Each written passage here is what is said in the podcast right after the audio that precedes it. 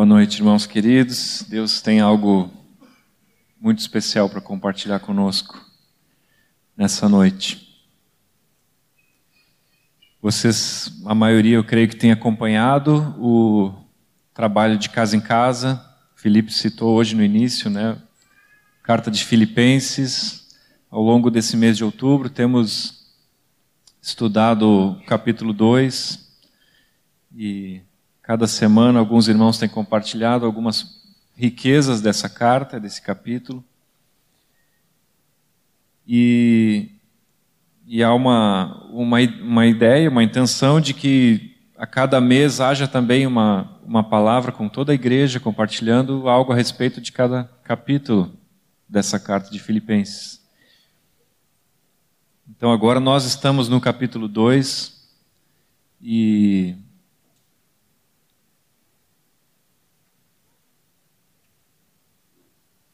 E para mim tem algo nessa, nesse capítulo que é, é precioso demais. O texto de Filipenses 2, de 5 a 8. E eu quero começar lendo junto com vocês. E os textos que eu vou ler aqui estão na versão Nova Almeida. Então já podemos usar essa todos juntos. Em Filipenses 2, 5 a 8 Paulo diz o seguinte: tenham entre vocês o mesmo modo de pensar de Cristo Jesus, que, mesmo existindo na forma de Deus, não considerou o ser igual a Deus algo que deveria ser retido a qualquer custo. Pelo contrário, ele se esvaziou, assumindo a forma de servo, tornando-se semelhante aos seres humanos e reconhecido em figura humana, ele se humilhou tornando-se obediente até a morte e morte de cruz. Eu sei que alguns estão aqui desde hoje de manhã, às nove da manhã, para um tempo de fundamentação. E hoje cedo, quem estava aqui leu esse texto, quando o Zé Gustavo estava falando sobre a vida e obra de Jesus. E, como eu disse, para mim esse é um dos textos mais mais impressionantes, mais desafiadores, mais profundos que existem a respeito do que Jesus fez por nós. E a revelação que Paulo traz aqui é de uma. Para mim, ela reflete a verdadeira humildade de Jesus. E esse é o tema que eu quero compartilhar com vocês nessa noite: a humildade. É, há mais ou menos uns cinco anos atrás, nós estávamos preparando um, um retiro de jovens, carnaval, 2017, se eu não me engano. E nós começamos a, a orar pelo retiro e planejar algumas palavras que trouxessem é, revelação sobre algumas virtudes de Cristo. E naquela ocasião, então, é, eu compartilhei algo com os jovens sobre a humildade de Jesus. Alguns lembram, estão fazendo assim com a cabeça. E, e quando eu comecei a meditar sobre esse assunto, eu peguei um, um livro que é bem conhecido, do Andrew Murray, que é, o título é Humildade, a Beleza da Santidade. E eu comecei a, a descobri através daquele irmão, daquela revelação que ele trazia nesse livro, que essa humildade de Jesus, demonstrada perfeitamente nesse texto de Paulo, ela não é uma não é uma característica de comportamento, não é um, um jeito de ser, não é, o, o é, não é uma, uma virtude humana de, de, de uma característica pessoal, natural. Né? Eu poderia ter colocado uma, uma camisa bonita como o Felipe, mas botei uma camiseta mais humilde. Não é isso humildade, né? Um exemplo que às vezes a gente usa a palavra de uma maneira é, incompleta. E, e quando eu comecei a ler esse livro, eu comecei a ver como a humildade ela é, na verdade, é, o, a base para todas as outras virtudes de Cristo. E, e, naquela, naquele retiro nós fizemos, enfatizamos uma definição para essa humildade, muito baseado no, no livro do Andrew Murray, é, que diz o seguinte: a humildade ela é o nosso consentimento, nossa decisão de sermos nada, para que Deus possa ser tudo em nós. A verdadeira humildade é esse esvaziamento completo que eu decido. E por isso que ele é a base de todas as outras virtudes, porque eu só consigo imitar Cristo, seguir a Cristo, ser como Jesus, se primeiro eu me esvaziar de mim mesmo.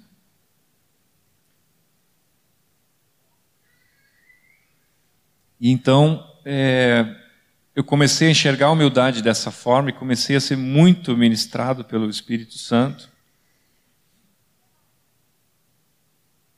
E ah, nesse livro, né, esse irmão, ele começa a mostrar de maneira muito clara como é, o orgulho, que é o oposto da humildade, ele é também a base e a raiz de todos os males e de todos os outros pecados. Então, por um lado, a humildade é eu me esvaziar de forma que é, eu possa ser cheio de algo novo, e o orgulho ele me enche daquilo que é mal. Foi o orgulho que levou o diabo a dizer em seu coração aquilo que foi revelado lá pelo profeta Ezequiel, que é atribuído né, ao anjo Lúcifer, que diz assim: Eu subirei ao céu, acima das estrelas de Deus estabelecerei o meu trono e serei como o Altíssimo.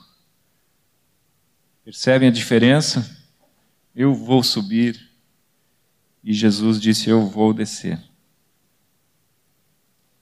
E através desse orgulho, desse desejo de grandeza, desse desejo de independência de Deus, foi que a iniquidade entrou no universo. E esse mesmo veneno de orgulho foi soprado por esse mesmo inimigo como a serpente lá no jardim do Éden nos primeiros primeiro homem, primeira mulher, gerando neles a dúvida, gerando neles o desejo de serem independentes de Deus, de serem como Deus. O desejo de ser como, como Deus levou o homem a cair da sua posição diante do Pai para as trevas em que a humanidade se encontra hoje.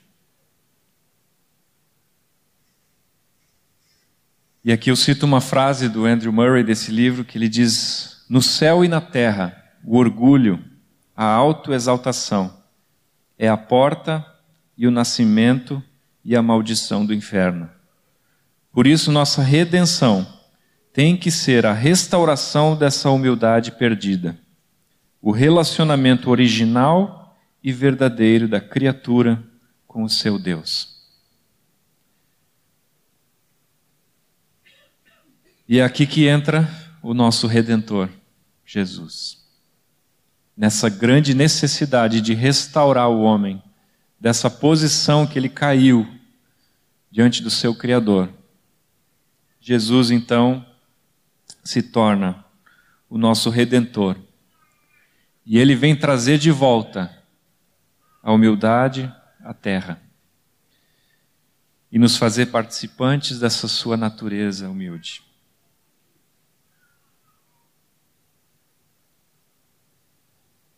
Pode voltar ali, Filipenses 2, 5.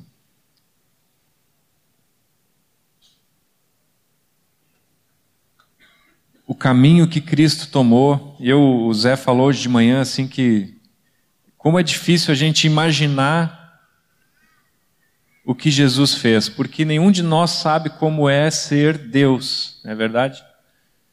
A gente pode fazer vários exercícios de imaginação, mas sendo Deus, se tornar homem, já é o passo de maior humilhação possível em toda a existência de todos os tempos, de todo o universo. Nenhum de nós vai ser capaz de experimentar uma humilhação desse tamanho, um esvaziamento desse tamanho. Jesus, sendo Deus, e nós vimos na fundamentação, ele é Deus, sempre foi Deus. Ele decidiu se esvaziar de sua divindade e se tornar um homem. E o texto continua dizendo: Ele se tornou homem. Como homem, ele poderia ser talvez um grande rei entre os homens, né? Porque era Deus encarnado, né? Já seria uma grande humilhação, mas ele podia ser um, um rei, talvez o, o rei de toda a terra, né? Sentar num trono humano, governar as nações que era um pouco do que alguns tinham essa expectativa né, do Messias. Mas ele, como homem, ele decidiu ser um servo. E como um servo humilde, ele decidiu obedecer toda a vontade do Pai. E mesmo obedecendo toda a vontade do Pai, mesmo sem nenhum pecado, sem nenhum dolo em sua boca, ele foi até o último degrau, que foi a morte. E não foi uma morte comum, foi uma morte dos piores criminosos da época. Entre dois ladrões, malfeitores, assassinos, lá estava ele crucificado. O caminho descendente daquele que criou todo o universo, se tornar um homem, não ter onde reclinar sua cabeça, decidiu servir os homens, decidiu ser obediente, e decidiu morrer por nós. Isso é a verdadeira humildade. E o mais chocante é que Paulo está nos dizendo que nós temos que ter a mesma maneira de pensar, a mesma atitude, mesmo sentimento, diziam algumas versões, e agora está melhor traduzido, né, como mesmo modo de pensar. Tem uma versão que é muito usada nos, nas, na língua inglesa, que é a King James, que nesse, nesse versículo que fala que ele se esvaziou, traduz assim que ele se fez alguém sem reputação. Desistiu de ter qualquer reputação. É um amor descendente. Então, assim como o pecado e toda a maldição entraram no mundo, através do orgulho, da independência, da incredulidade, que nasceram lá no coração do primeiro homem, assim a restauração veio por meio do Verbo eterno que se humilhou. Que atitude diferente nós vemos em Jesus. Né? Jesus se esvaziou da sua glória e se humilhou para se tornar o servo de todos. E aqui nesse texto nós vemos que a nossa identificação com essa atitude de Jesus, consentindo em nos esvaziarmos diante dele, é o único caminho para nós sermos discípulos de Jesus. Amém? Estão me acompanhando? Eu sei que alguns devem estar com sono, porque é o dia inteiro aí, né? Já estão cansados. Mas eu oro para que ninguém durma, de verdade. E se tua mente estiver precisando de um, de um cafezinho, de um descanso, podem ficar bem livres, bem à vontade. E se o cafezinho for motivo para te distrair, então não vai, fica aqui prestando atenção. Porque é algo muito importante que eu creio que Deus quer transmitir à sua igreja nesses dias. E essa foi a introdução.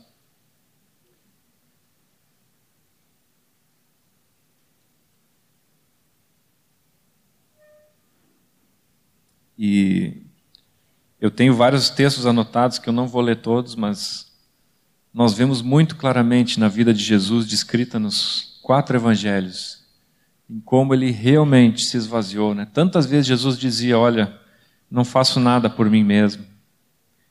Eu, tudo que eu falo eu ouço do meu Pai. Eu não vim fazer a minha própria vontade. Eu não busco a minha própria glória.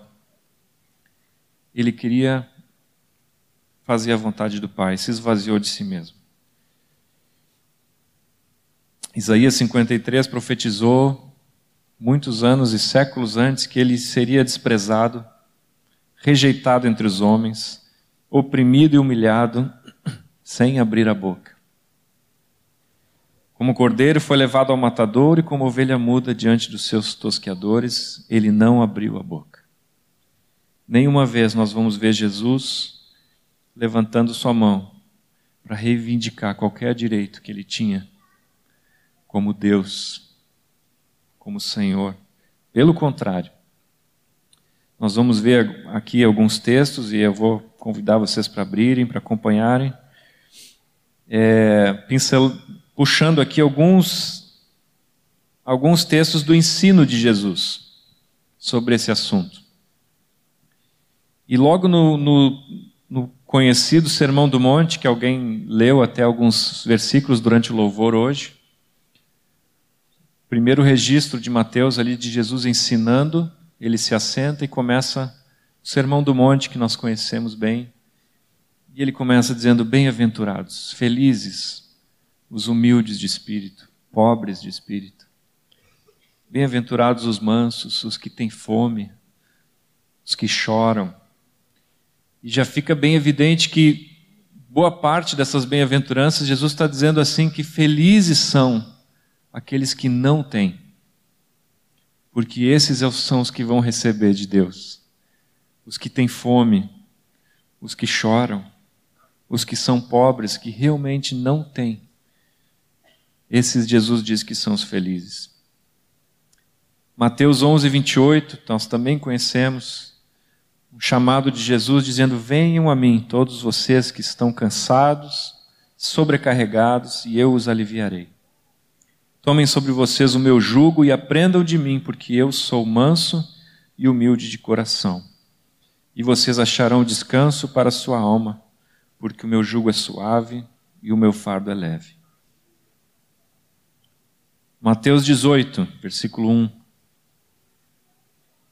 E aqui nós vemos os discípulos querendo saber de Jesus quem era o maior no reino dos céus. Eles ainda não haviam compreendido que o sistema de valores do céu era o contrário desse mundo.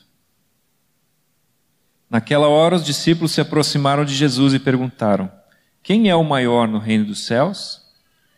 E Jesus, chamando uma criança, colocou-a no meio deles e disse: Em verdade eu lhes digo que se vocês não se converterem, não se tornarem como crianças, de maneira nenhuma entrarão no reino dos céus. Portanto, aquele que se humilhar como esta criança, esse é o maior no reino dos céus. Mateus 20, versículo 20.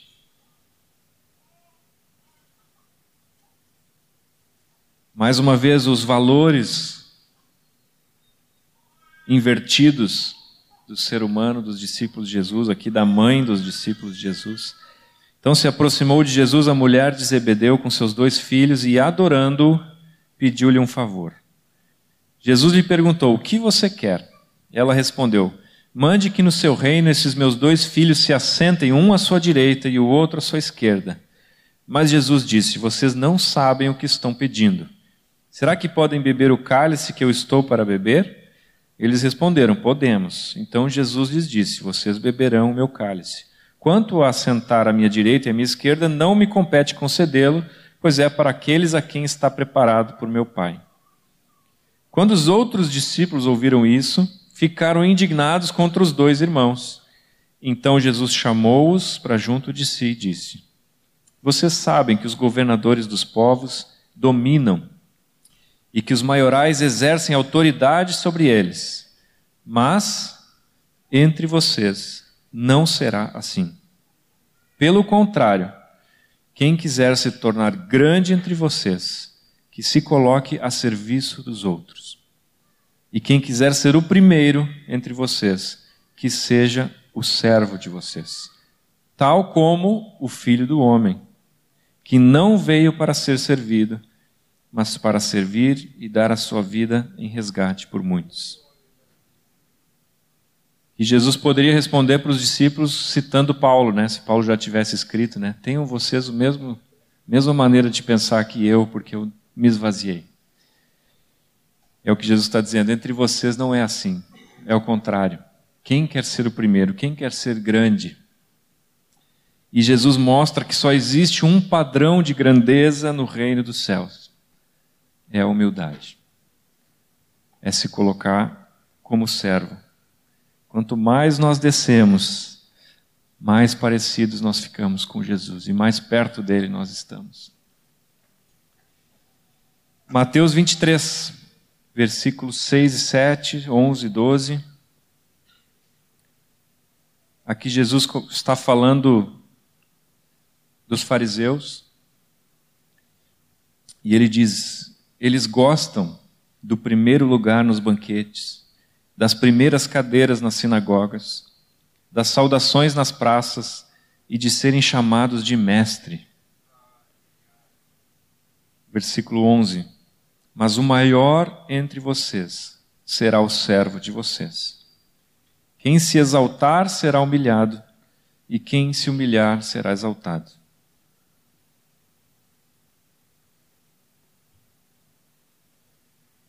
Quanto desse orgulho será que nós ainda temos em nós? Desse gosto, assim, por sermos reconhecidos, por estarmos nos primeiros lugares, sermos honrados, sermos chamados de mestre ou de qualquer outro elogio que nos engrandeça, reconheça. O exemplo de Jesus e o seu ensino é muito claro. Os valores do reino dos céus são o inverso dos nossos aqui. Lucas 14, abram comigo, acompanhem. Lucas 14, versículo 7.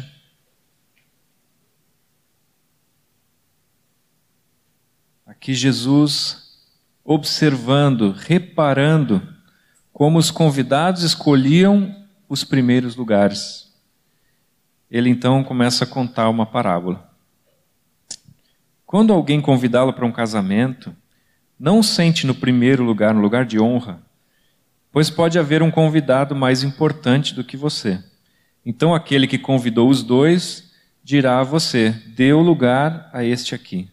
Então você irá envergonhado ocupar o último lugar. Pelo contrário, quando alguém convidá-lo, vá sentar no último lugar. Para que quando vier aquele que o convidou, diga a você: Amigo, venha sentar num lugar melhor. Isso será uma honra para você diante de todos os demais convidados, porque todo o que se exalta será humilhado, e o que se humilha será exaltado.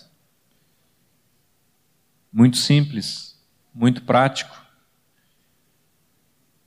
Muito fácil de entender Jesus dizendo: vai e escolhe o último lugar. Jesus diz que o que se humilha vai ser exaltado, e essa promessa também é verdadeira. Talvez não seja na hora que a gente espera, mas ele é recompensador, e ele um dia vai ser o recompensador daqueles que se esvaziaram e seguiram o exemplo de Jesus. Lucas 18. Mais uma vez, Jesus contando uma parábola, versículo 9.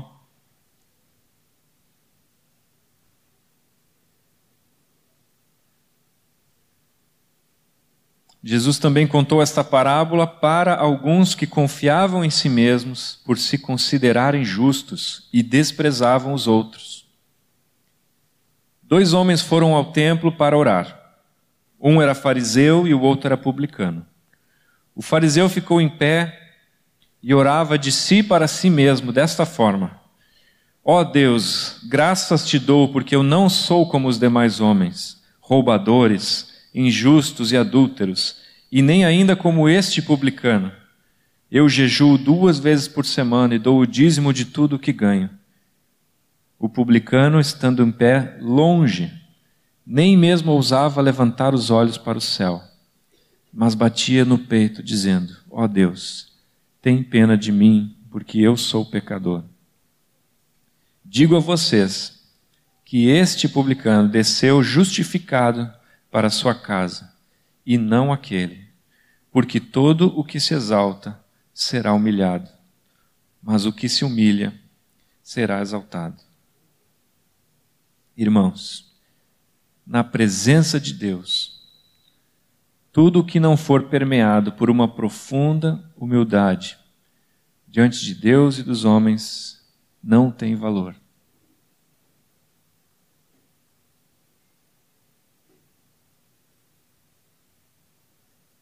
O orgulho do nosso velho homem encontra maneiras de se manifestar até mesmo numa oração diante de Deus, como na parábola de Jesus.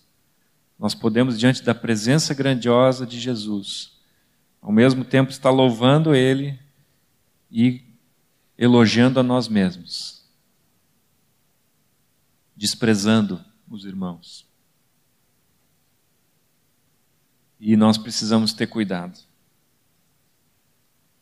Citando de novo nosso irmão Andrew Murray, ele diz o seguinte: a principal marca da santidade falsificada é a sua falta de humildade.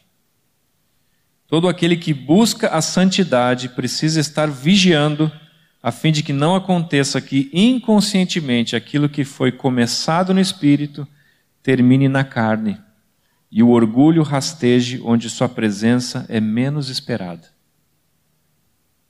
Nossa busca por santidade pode produzir aquele orgulho, né?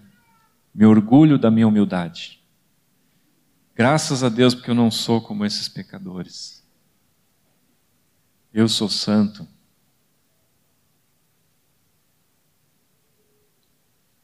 Que veneno.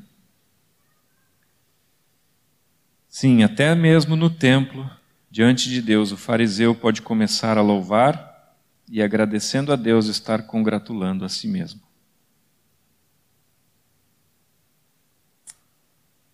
Estamos entendendo até aqui? Amém? Vamos abrir mais um texto, João 13. Também um episódio muito conhecido, versículo 12 os momentos finais de Jesus com os discípulos, aquela conhecida última ceia. E João 13 diz que no meio da ceia, Jesus se despiu da sua túnica e passou a lavar os pés dos discípulos. E quando ele terminou, versículo 12, depois de lhes ter lavado os pés, Jesus pôs de novo as suas vestimentas e, voltando à mesa, perguntou: vocês compreendem o que eu fiz? Vocês me chamam de mestre e de senhor e fazem bem, porque eu sou. Ora, se eu, sendo de fato senhor e mestre, lavei os pés de vocês, também vocês devem lavar os pés uns dos outros. Porque eu lhes dei o exemplo para que, como eu fiz, vocês façam também. Ele tinha esse direito de ser chamado Senhor, de ser chamado de Mestre. Mas ele diz: mesmo eu sendo, eu lavei os pés, fiz o papel de um escravo. Para dar exemplo, para que vocês façam o mesmo. E aqui Jesus mostra de uma maneira muito prática o padrão, mostra que a humildade ela é, ela precisa ser a essência de todo relacionamento no corpo de Cristo.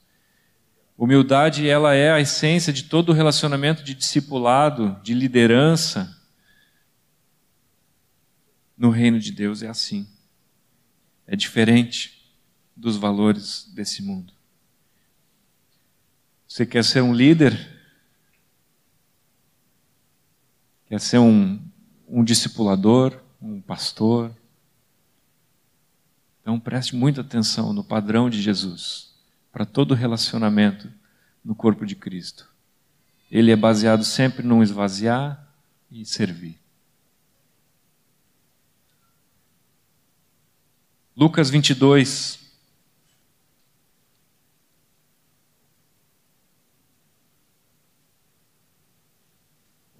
Exercitando a Giovana ali hoje, no teclado. Lucas 22, olha que interessante. Se, se, nós, nós acabamos de ler João 13, né?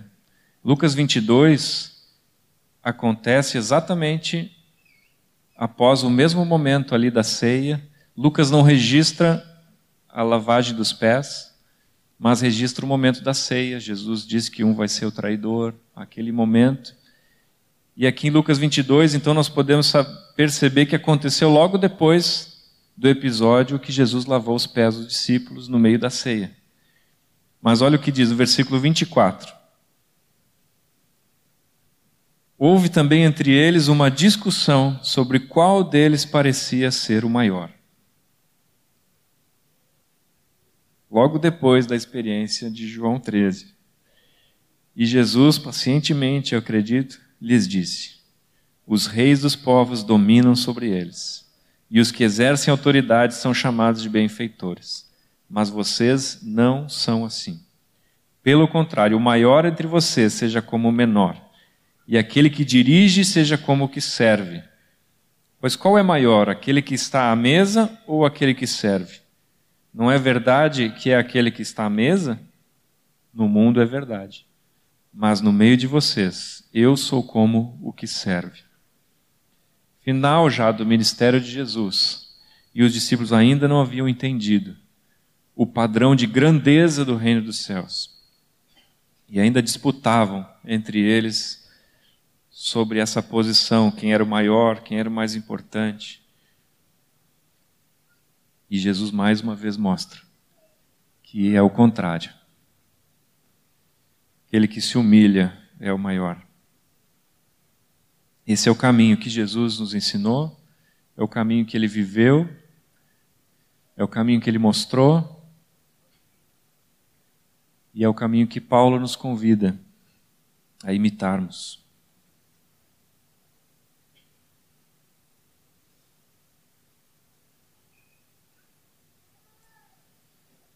Bom, e como como é isso na nossa prática? No nosso dia a dia, na nossa vida uns com os outros, como é que nós somos.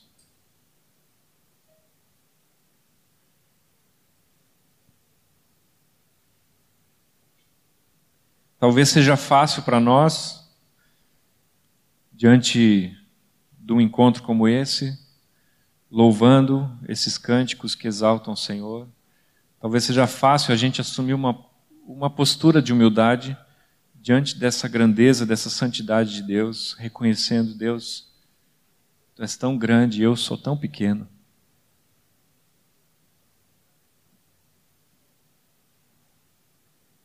Mas essa humildade diante de Deus, se ela não se expressar da mesma forma com o meu irmão, ela é uma humildade falsificada.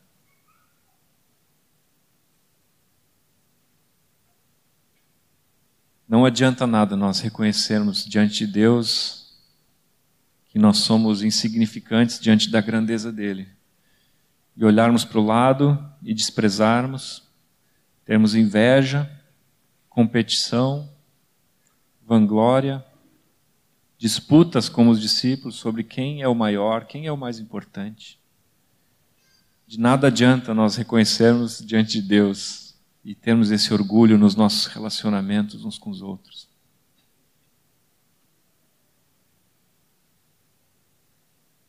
A nossa humildade na vida diária, nos relacionamentos, na nossa casa, no trânsito, ela vai mostrar, vai ser a prova de que a nossa humildade diante de Deus é real. Amém? Se nós, assim como Jesus, fizermos de nós mesmos pessoas sem reputação, essa humildade não será algo passageiro, mas será percebida em toda a nossa vida e nos nossos relacionamentos. E se nós continuarmos examinando as Escrituras, depois de todo o ensino de Jesus, Nós vamos ler várias vezes os apóstolos ensinando, encorajando. O próprio Filipenses, ali a carta aos Filipenses, é um pouquinho antes desses versículos, Paulo está dizendo: vocês não façam nada por interesse pessoal ou por vaidade, mas por humildade. Versículos 13 e 4. Cada um considerando os outros superiores a si mesmos, não tendo em vista somente os seus próprios interesses, mas também os dos outros. É Paulo preparando para o versículo 5. Aí ele diz: então vocês tenham a mesma maneira de pensar. E ele mostra de uma maneira linda o exemplo mais sublime, completo e perfeito de humildade.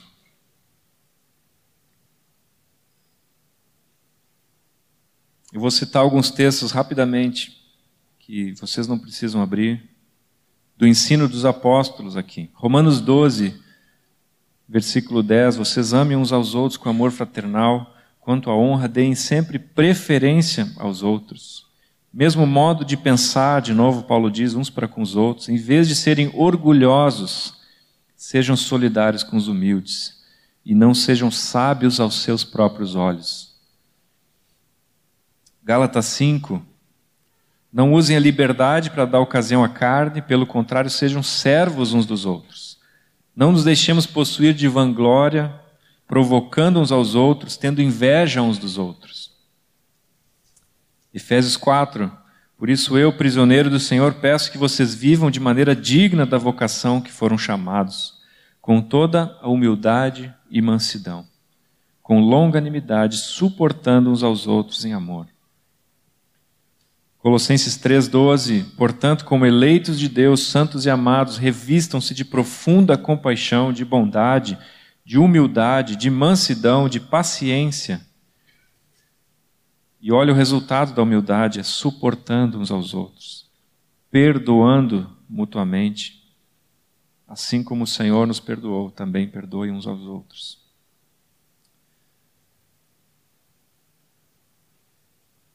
Fica, fica nítida a diferença quando nós nos movemos com uma motivação do velho homem de orgulho, porque o fruto é esse. Eu sou sábio aos meus próprios olhos, é vanglória, é inveja, é competição, é frustração quando eu não sou reconhecido, quando eu não sou honrado, eu fico triste, fico chateado. É falta de perdão, falta de serviço, falta desse suporte uns aos outros, paciência, longanimidade. Essas coisas são frutos da humildade, esse perdão.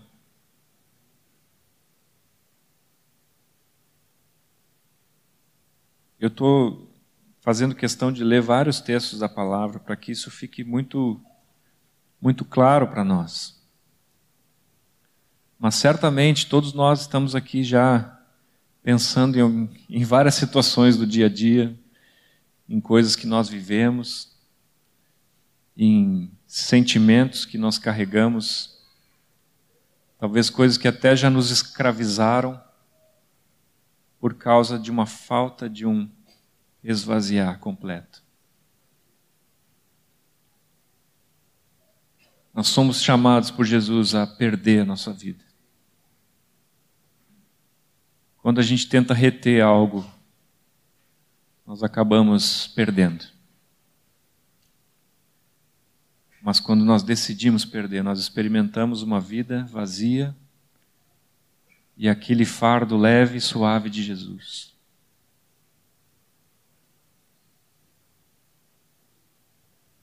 E Jesus, ele, quando ele nos convida para vir até Ele, quando nós estivermos cansados e sobrecarregados, eu creio que muitas vezes esse cansaço, essa sobrecarga é por causa de nós não estarmos esvaziados de nós mesmos. Porque ele diz: Venham a mim os cansados, e eu vou aliviar, porque eu sou manso e humilde, vocês tomem sobre vocês o meu jugo. E talvez você já tenha descoberto como é, como é leve viver vazio. Como é suave viver dessa maneira humilde. Porque nós abrimos mão dos nossos direitos nós nos esvaziamos de toda a expectativa humana, de todo orgulho. Nenhuma ofensa pode me ofender se eu já não tenho mais reputação nenhuma, não tenho mais nada a perder. Se eu já decidi deitar no chão, não tem como ninguém me derrubar. Já estou lá, já estou no último lugar. Ninguém pode me humilhar e dizer: tu não merece isso. Eu já estou no último. Não mereço nada mesmo. Essa é uma maneira tão leve de viver. Deixar que Cristo seja tudo em nós. Decidir perder. Não tem aquele. Não, nem estava aqui, mas lembrei daquele ensino de Paulo também, quando ele repreende os irmãos porque estava havendo disputa judicial entre eles e eles não tem que levar para os iníquos julgarem isso, né? Será que não poderia alguém sofrer o dano? Será que uma das partes não poderia simplesmente decidir, tá bom, eu perco? Seria o natural de quem está imitando a atitude de Jesus as duas partes quererem perder. Estamos entre irmãos, mas o orgulho não aceita perder, tem que se esvaziar dele. Morrer todos os dias, é isso mesmo. Tem um texto que ele mexe, mexe muito comigo nesse ponto, que é o ensino de Pedro, em 1 Pedro 2, vamos abrir juntos.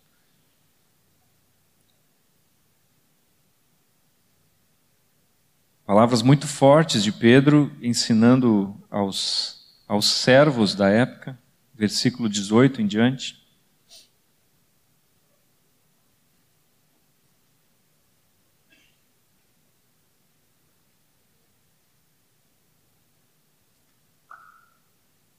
Pedro diz o seguinte: servos, sejam obedientes ao Senhor de vocês, com todo o temor. Não somente se ele for bom e cordial, mas também se for mal.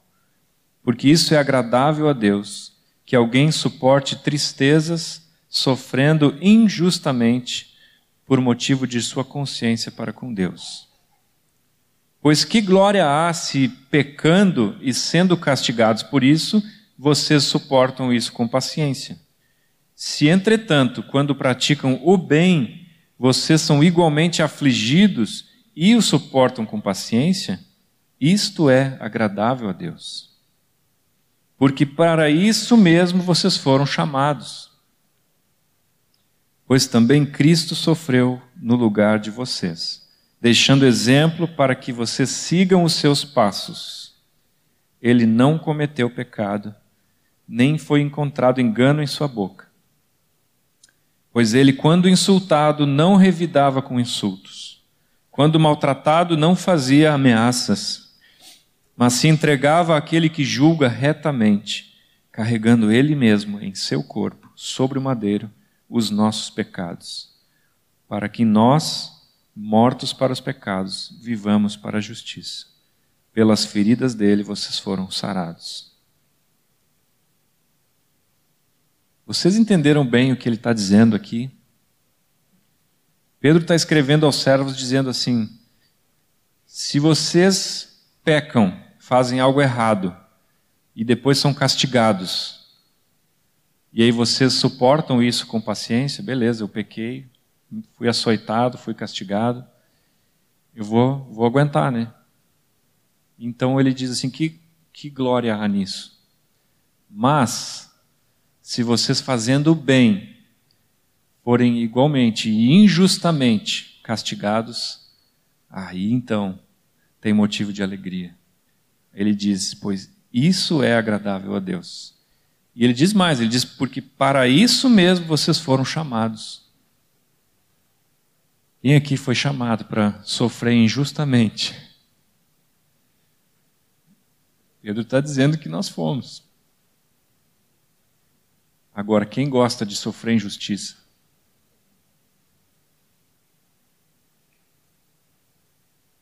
Qual de nós gosta de ser injustiçado. Aquela agressão lá dentro. Nós vivemos um tempo cheio de injustiça.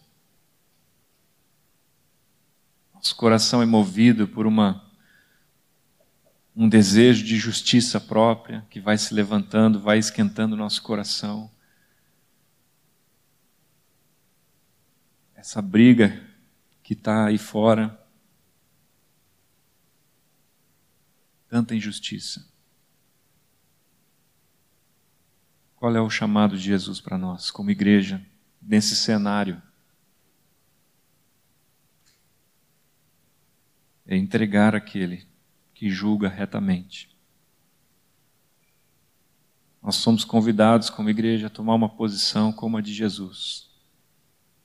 Ele tinha direitos, mas ele não levantou a mão para dizer: esse, esse é o meu direito.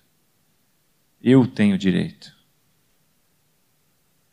Eu não estou dizendo que está errado nós reivindicarmos nossos direitos, mas eu estou dizendo que Jesus não fez isso.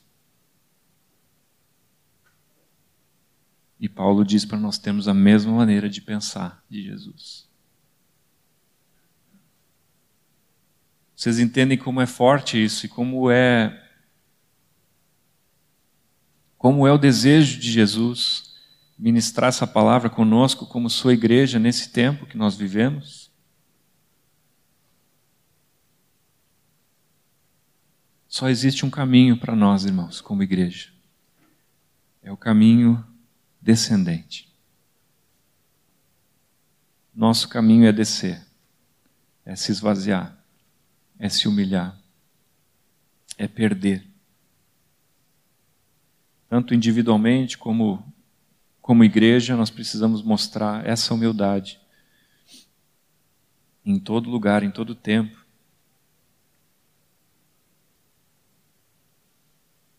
E eu oro para que o Espírito Santo nos revele, cada um de nós, aquilo que tem manifestado o nosso orgulho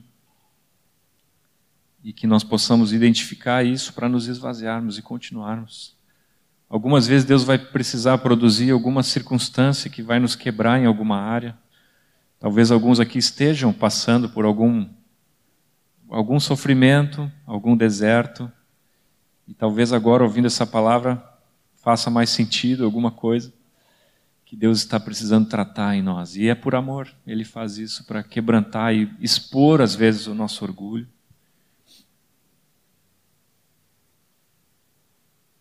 Um homem humilde consegue louvar a Deus e se alegrar quando outros são honrados e abençoados e ele não.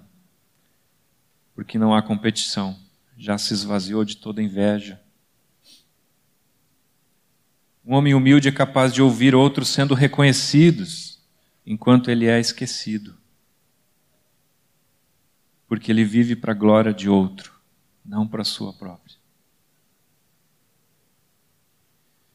Um homem humilde pode sofrer injustiça sem abrir a boca, mas entregar a sua causa diante do Pai que vê e julga todas as coisas retamente. O homem humilde pode abrir mão dos seus direitos, perder, perdoar, sofrer o dano. O homem humilde pode ser cheio do Espírito Santo, que ele se esvaziou de si mesmo. E aí o Espírito vem e manifesta toda a riqueza que é dele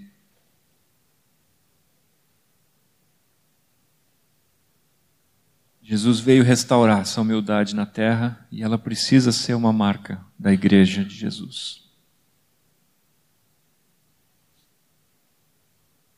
E eu queria concluir com uma frase que, que Deus me soprou ontem à noite, quando eu estava indo dormir. E eu ouvi essa frase e achei ela muito legal. E a frase é o seguinte: a riqueza da glória de Deus só pode ser carregada em vasos de barro vazios. A riqueza da glória de Deus só pode ser carregada, transportada em vasos de barro, vazios. Nós temos esse tesouro em vasos de barro, para que a excelência do poder seja dele, não de nós mesmos. Vamos orar?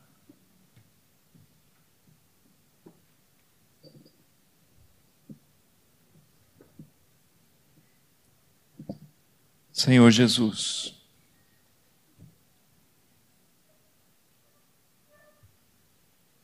como nos admiramos, Senhor, de olhar para Ti como servo manso e humilde.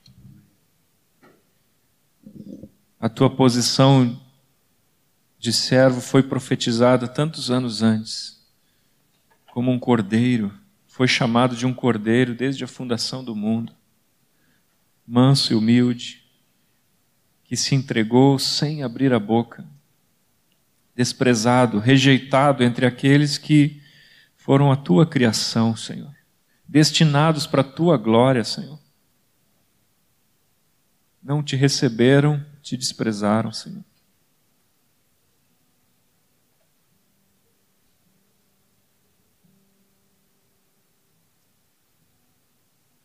Senhor Jesus, obrigado por ter vindo até nós. Obrigado, Senhor. Obrigado por ter te esvaziado, Senhor, da tua divindade, da tua grandeza, de todo o teu poder. Ter feito, Senhor, uma, uma criatura, Senhor, limitado a um corpo humano com dores, com cansaço. Deus eterno, ser contado em dias Ele que criou todo o universo não tinha onde reclinar sua cabeça, mas veio e serviu, e serviu, serviu. Não buscou os teus próprios interesses, Senhor, mas a vontade do Pai. Até morrer pelos nossos pecados como um criminoso, injustamente, sendo esbofeteado, açoitado, por causa dos nossos pecados, Senhor. E ainda hoje, Senhor, agora, nessa noite, nós pedimos, Espírito Santo, que tu abra os nossos olhos para contemplar a presença que declaramos que está aqui entre nós hoje. A presença de Jesus, o servo manso e humilde. Abre os nossos olhos, Espírito Santo, para contemplarmos a Cristo e termos o nosso coração exposto diante da luz, o orgulho do velho homem. Expõe, Senhor, o que há na tua igreja, que entristece, limita e impede, Senhor, essa riqueza da tua glória de se manifestar em nós, porque estamos cheios de nós mesmos. Ó oh, Senhor, quebranta todo o jugo, todo o fardo pesado que tem sido produzido por uma vida cheia de orgulho, de independência, Senhor. Por expectativas humanas, Senhor, de alcançarmos algum tipo de reconhecimento ou recompensa ou honra entre os homens, Senhor.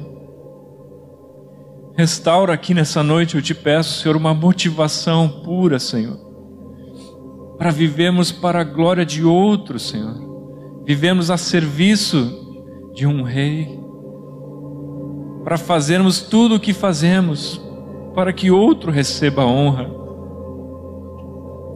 Nós queremos experimentar desse jogo suave que há em Ti, Jesus. Vem nos curar, Senhor. Vem quebrantar o nosso coração nessa noite, Senhor. Vem quebrar o nosso orgulho, Senhor. Vem expor, Senhor. Sonda-nos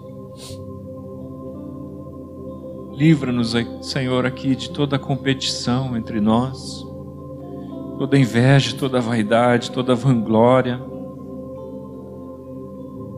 Senhor, toda motivação egoísta, Senhor, todo desejo de progredir, de crescer, Senhor, ao contrário do caminho descendente que Tu nos ensina. Ó, oh, se todo o sistema de valores do mundo que contamina nossa maneira de pensar, nós queremos lançar fora, Senhor. Queremos receber da tua mente, da tua maneira de pensar, Senhor. Queremos ser como tu, Jesus.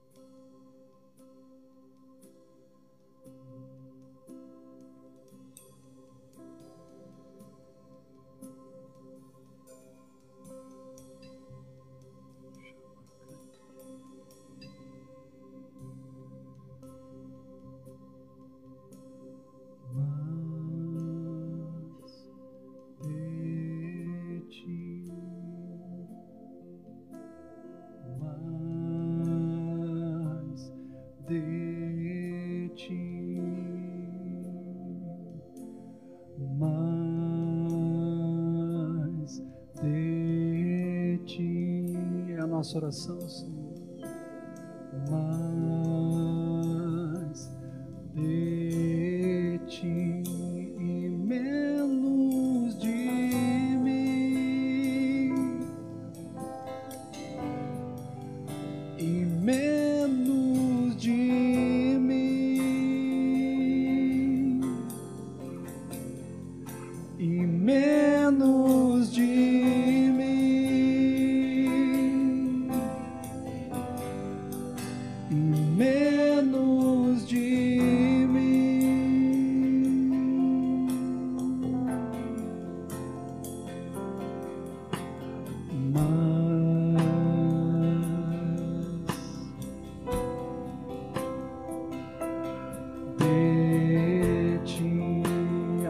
esperança é uma vida substituídas. Tu és a nossa esperança.